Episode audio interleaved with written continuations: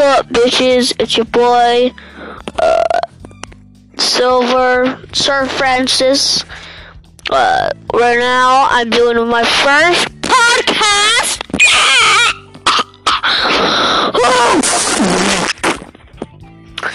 Have you ever guys watched Netflix before? It's like the best place you can have sex. You can have sex while you're watching Willy Wonka. Willy Wonka, that's his name or some shit. Or you can watch Bad Moms Christmas, because that's what I'm watching right now.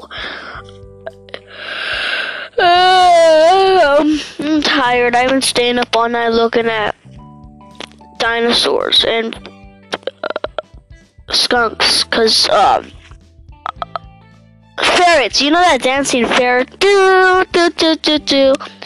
Alright, guys, make sure to Ah!